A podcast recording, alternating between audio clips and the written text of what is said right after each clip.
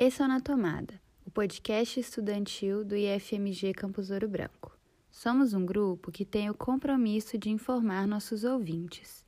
E esse é o episódio 9, temporada 2.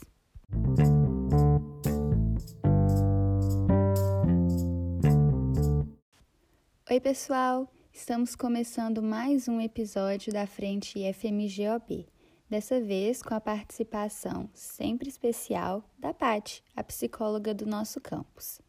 Seguindo o tema dessa rodada, que é saúde mental, nós tivemos uma conversa muito informativa sobre as atividades do NAI e também sobre saúde mental durante a pandemia.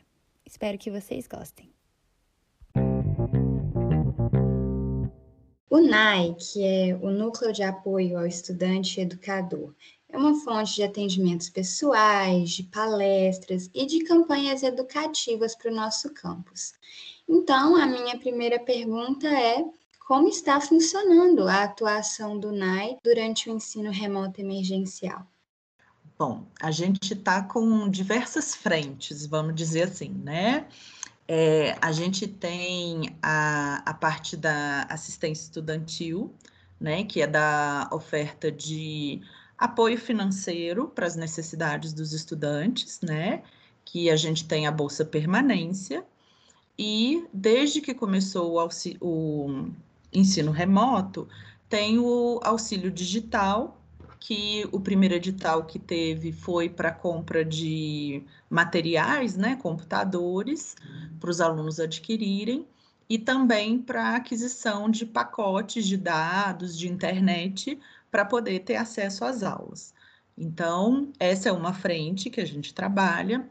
A outra frente é voltada ao suporte pedagógico, onde os alunos são orientados, né, principalmente os, com relação à presença nas aulas e também a organização de estudos, que a gente sabe que não tem sido fácil agora na pandemia, né, porque é, se organizar sozinho é um pouco complicado, né?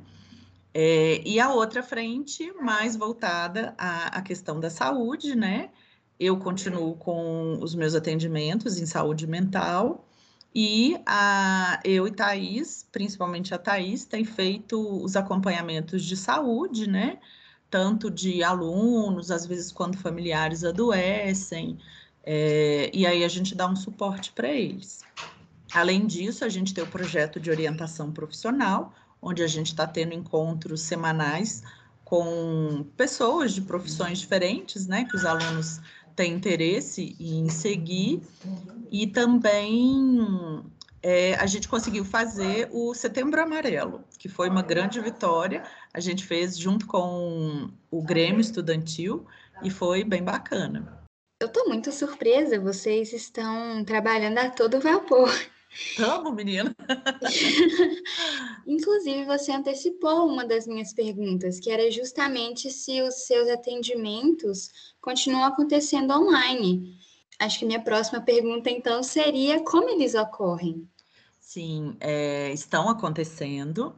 E aí, os alunos entram em contato comigo pelo meu e-mail, né, patricia.castro.ifmg.edu.br ou então pelo e-mail do NAE, nae.ourobranco.ifmg.edu.br, e aí a gente agenda um horário, né, de acordo com a disponibilidade do aluno e a minha disponibilidade também.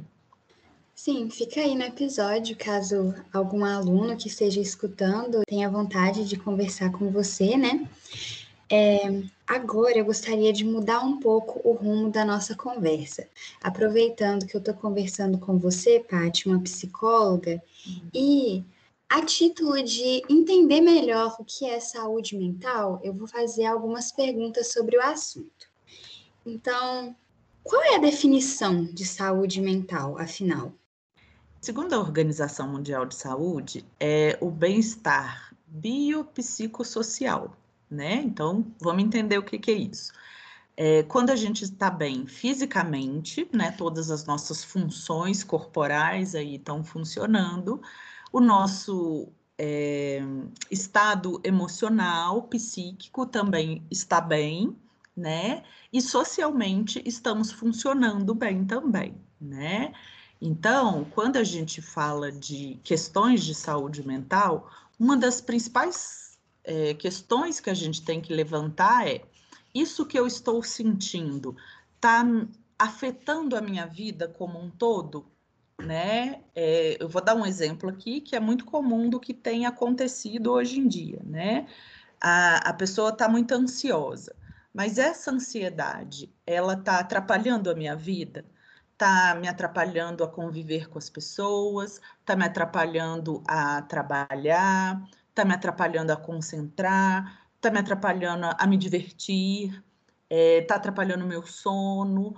Então, assim que a gente consegue identificar, né, se aquilo que a gente está sentindo é um correspondente emocional à vivência que a gente está passando, ou se está além no nível que a gente precisa investigar, né, para ver se há um adoecimento.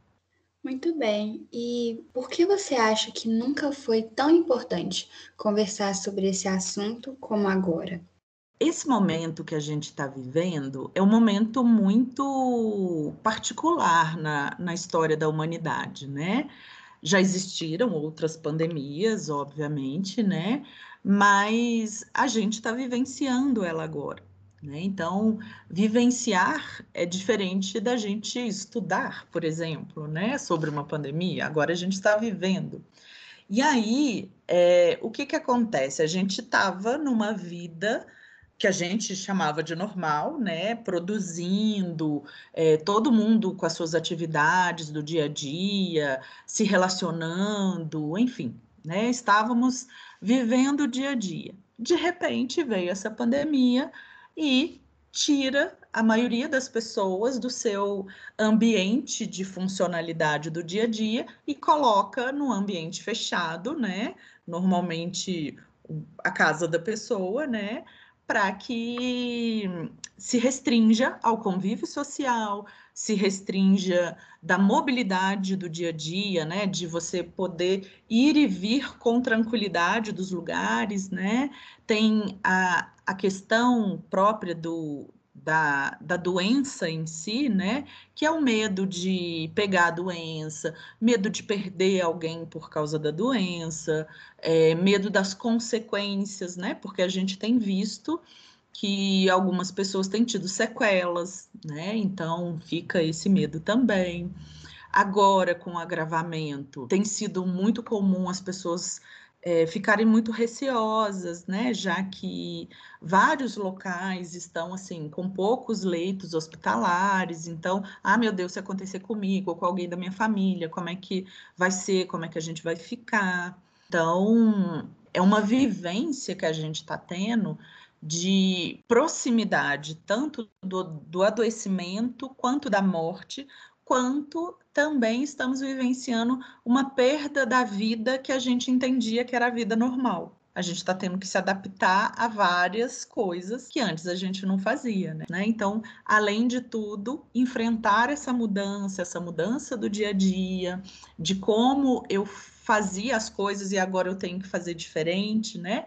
A gente, enquanto ser humano, resiste muito às mudanças. Claro que não são todas as pessoas, mas uma parcela aí bem significativa é muito resistente a, ao processo de ter que fazer as coisas de uma forma diferente do que estava acostumado.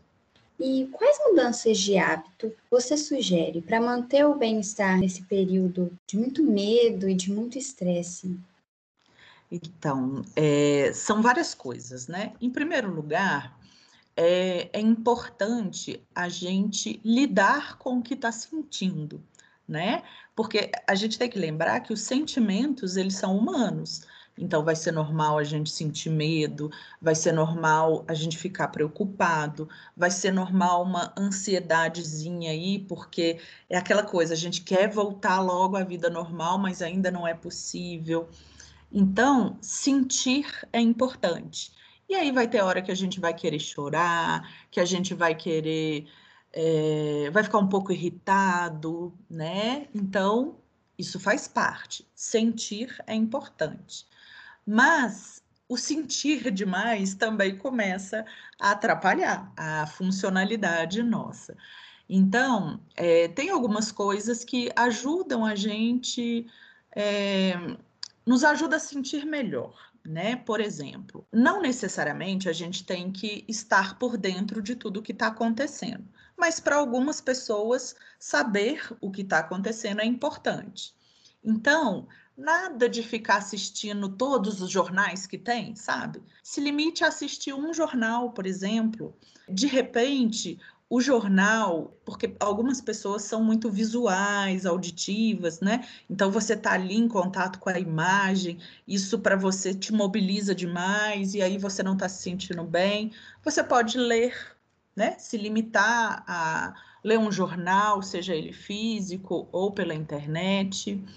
É, então, menos informação. A gente não tem que ficar vendo notícia o tempo inteiro. Isso para algumas pessoas pode ser muito aflitivo. Outra coisa, como que a gente viu a importância das relações sociais agora, né? Mais do que nunca a gente se identifica como um ser social. E aí, entrar em contato com pessoas. Se você está com alguém em casa, senta para bater um papo, né? A gente que é mineirinho, senta para tomar um café, comer um pão de queijo. Enfim, se relacione com as pessoas. Ah, mas eu tô com muita saudade dos meus amigos. Faz uma videochamada com eles, é, conversa no WhatsApp, enfim, se relacione com as pessoas.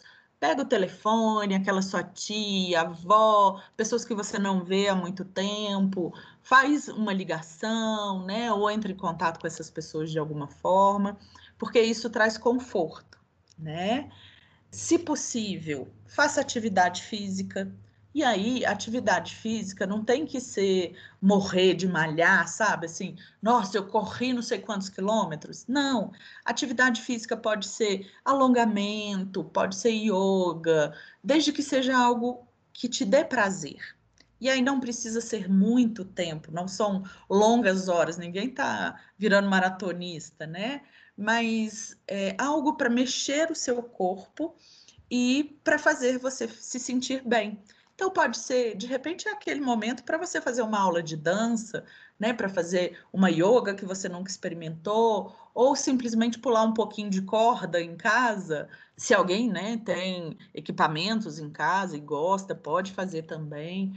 A atividade física ajuda muito. Tentar manter uma rotina para as coisas, e aí a rotina é, é aquela coisa assim: você tenta acordar mais ou menos no mesmo horário, mas manter a rotina de acordei, tomo um café, aí eu vou trocar de roupa, mesmo que você fique com uma roupa confortável, pode ser um pijama só de dormir e um pijama de ficar em casa, não tem problema.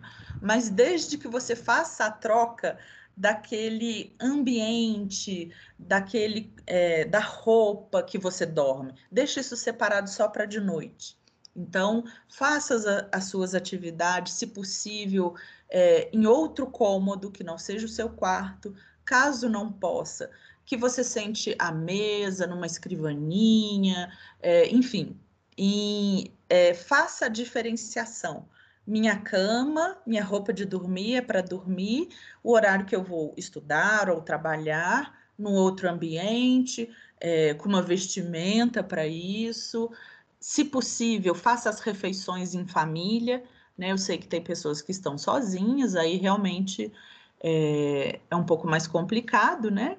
Mas para quem está em casa, tem pessoas perto, que aí é um movimento, um, um momento, né, de interagir com as pessoas, isso também faz muito bem. E tenha momentos de lazer, né? E aí o lazer, ele é individual, cada um considera uma coisa lazer, né? Então pode ser desde as chamadas telefônicas aí que eu já falei, como assistir série, filme, ler um bom livro, é, colocar em dia aqueles tanto de é, informações que você queria já ter estudado, e aí agora que você resolveu estudar, sabe, assim, aqueles temas sobre, sei lá, filosofia, viagem, e aí você quer ver vídeos disso, veja, é, Discovery Channel é muito bom, né? Aquelas coisinhas de animaizinhos eu adoro.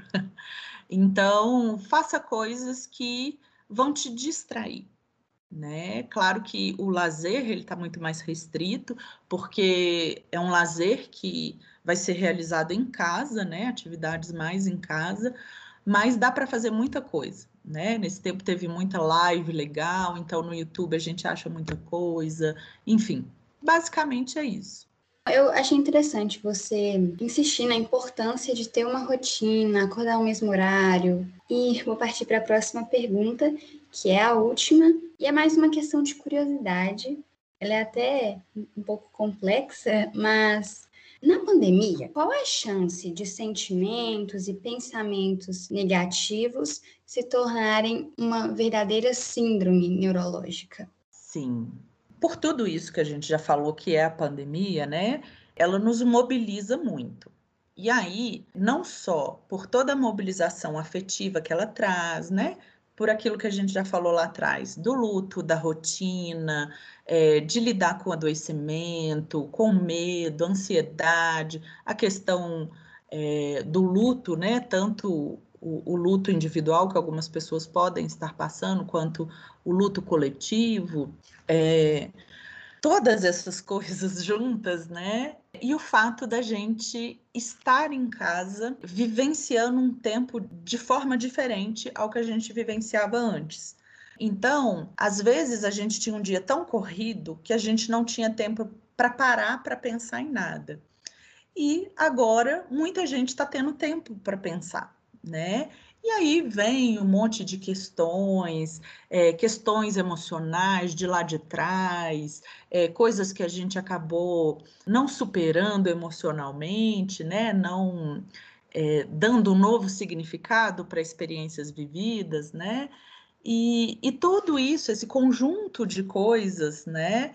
Pode estar tá fazendo algumas pessoas estarem vivendo uma panela de pressão emocional né? Porque isso tudo vai juntando e fervilhando. E aí, isso pode sim, se a pessoa não trabalhar sobre isso, acabar vivendo um adoecimento psíquico por causa disso sim. Já fizeram várias pesquisas, uma delas saiu recentemente que o grau de ansiedade e de depressão tem aumentado Claro que aí também é importante destacar que a soma dessas coisas que todos estamos enfrentando, mais algumas experiências individuais e também a predisposição de algumas pessoas a, ao adoecimento, né, psíquico, é, pode estar tá disparando, sim, uma série de, é, de episódios e até mesmo adoecimentos que vão precisar de tratamento, né?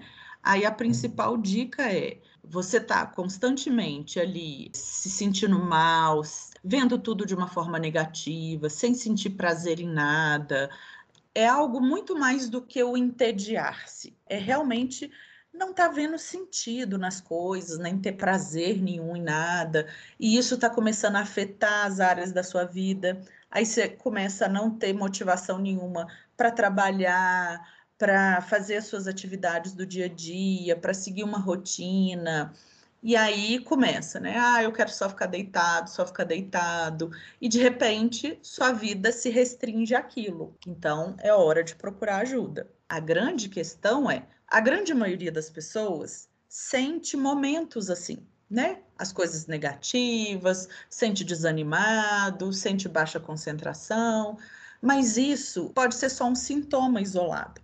O problema é quando junta uma série de sintomas e esses sintomas começam a prejudicar a vida da pessoa em várias áreas diferentes. Então, é isso que a gente diz de um adoecimento psíquico. Então, estar triste não é sinônimo de estar deprimido. Tristeza é um sentimento. A depressão é um transtorno psiquiátrico. É, sentir ansiedade pode ser só uma reação normal de um ser humano o transtorno de ansiedade é um quadro é, com características diversas e que realmente ele é, interfere em várias áreas da vida do ser humano, né? Então tem que ter esses cuidados.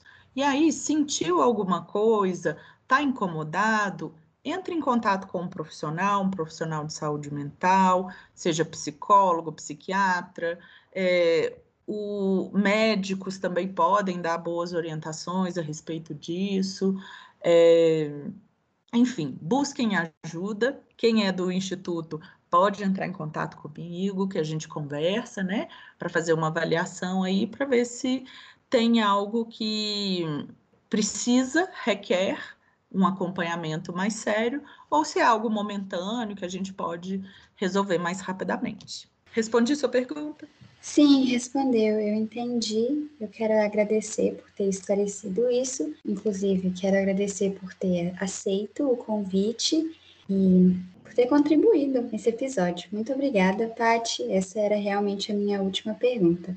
Sim, Lavínia, eu que agradeço, sempre muito bom participar com vocês. É, o Na Tomada é um projeto muito legal, que eu gosto muito, estou sempre ouvindo, e é um prazer estar aqui com vocês. Muito obrigada.